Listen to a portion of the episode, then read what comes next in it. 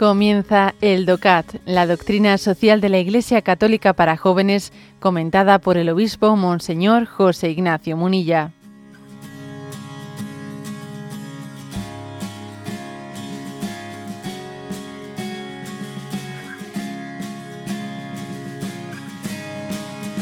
Punto 52. Y pregunta, ¿en qué consiste la unidad de la persona humana? El hombre, responde, el hombre es cuerpo y alma. Pero no son dos realidades separadas. Las personas se constituyen de una unidad de alma y cuerpo.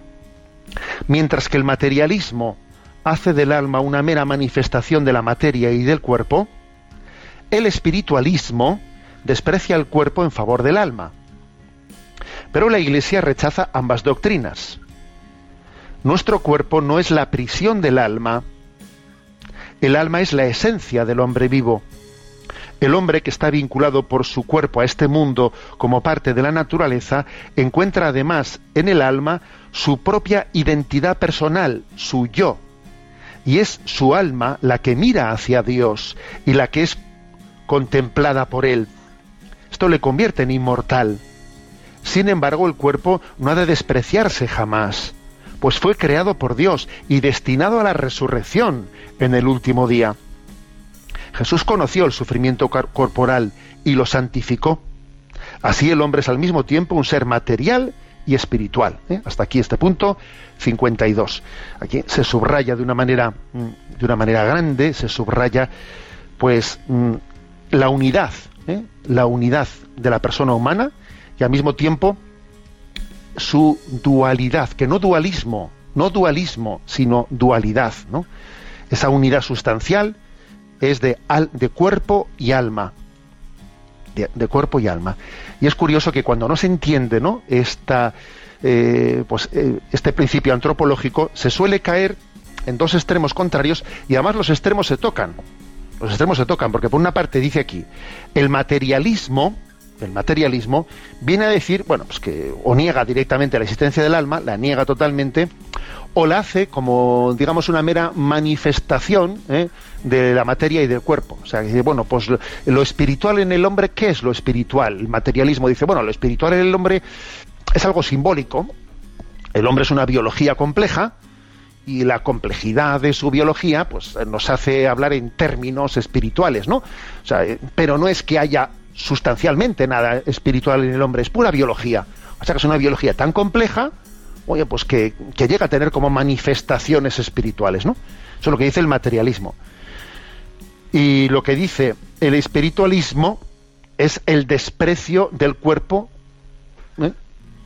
En favor del alma, como que el cuerpo es algo de lo que nos tenemos que desprender, es el reencarnacionismo, a ver si me reencarno en otro ser más superior en la siguiente vida, a ver si así de esa manera pues puedo llegar a desprenderme de ninguna rémora, rémora porque el cuerpo es una rémora y, tengo que llegar a un estado no de nirvana en el que en el que me, me desprenda de lo material. ¿eh?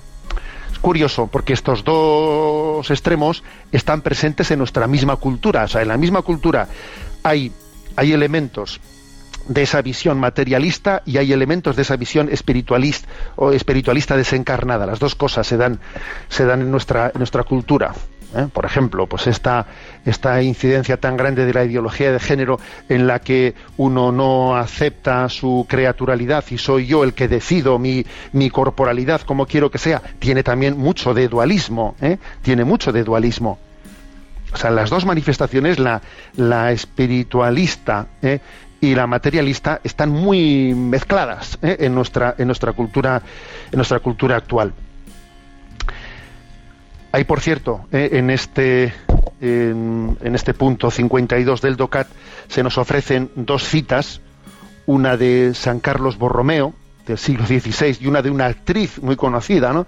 del siglo XX. San Carlos Borromeo dice, quien fue cardenal y arzobispo de Milán, no descuides tu propia alma.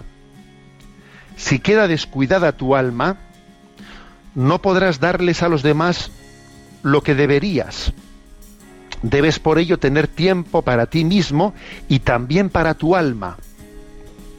En nuestra cultura actual a veces nos avergonzamos, nos avergonzamos de estas referencias que tiene tanto la tradición de la Iglesia como la propia eh, escritura, las referencias de decir eh, cuida tu alma. En el fondo, cuando se dice cuida tu alma, no se refiere a cuida tu alma sí y tu cuerpo no, no. La expresión cuida tu alma, o de qué te sirve ganar el mundo entero si pierdes tu alma, dice Jesús, ¿no? En el fondo se está, refiriendo al hombre entero, no es alma como contrapuesta a cuerpo. Eh, en ese tipo de textos, cuida tu alma, es, una, es como decir, cuida lo más precioso de tu vida. Lo más precioso de tu vida, es decir, la vocación de eternidad. Ojo, la vocación de eternidad no solo la tiene el alma que es inmortal, sino también la tiene el cuerpo que está llamado la resurrección final. ¿Mm?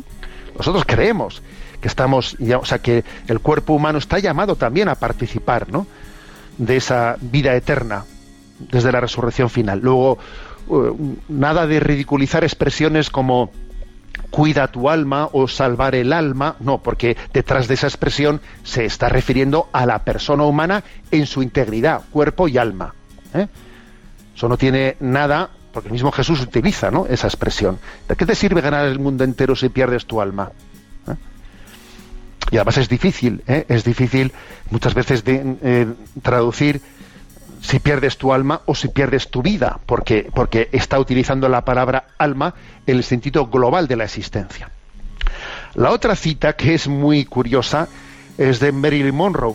¿eh? Sí, sí, aquí el DOCAT trae una cita de Marilyn Monroe, la famosa estrella americana, eh, que falleció en 1962, que tiene aquí una cita que yo no conocía, no conocía, y dice, en Hollywood te pagan mil dólares por un beso y 50 centavos por tu alma. vaya frase. Yo no la conocía. la voy a repetir. En Hollywood te pagan mil dólares por un beso y 50 centavos por tu alma. Supongo, ¿no?, que esta expresión de Marilyn Monroe habrá sido pronunciada pues cuando uno ha tenido la, la experiencia de haber sido utilizado usado y luego desechado. ¿eh? Es decir, bueno, pues me han convertido en un sex symbol, ¿eh? Eh, me, han, me han utilizado, me han querido por mi cuerpo, por un cuerpo sin alma, bella sin alma, ¿no? Han pretendido, me han querido admirar con una belleza sin alma. No tengas alma, yo aquí nos interesa tu cuerpo sin alma. ¿Os acordáis de aquella, de aquella canción Bella sin alma? Era una canción impresionante, ¿no? Una canción desgarradora, ¿eh? desgarradora en eh, la que diciendo, mm, en el fondo te, están usando, bella sin alma.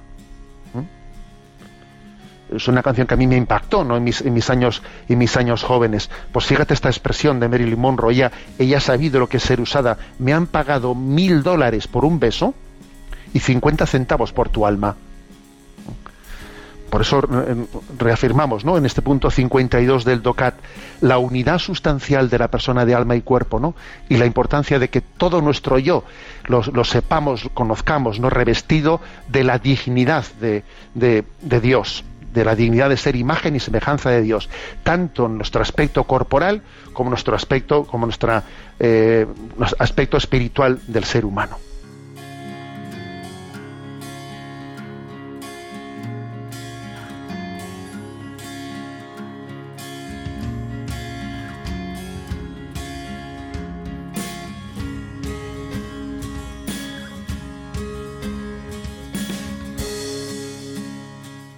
Has escuchado el DOCAT, la doctrina social de la Iglesia Católica para jóvenes, comentada por el obispo Monseñor José Ignacio Munilla. Encuentra todos los audios en radiomaria.es.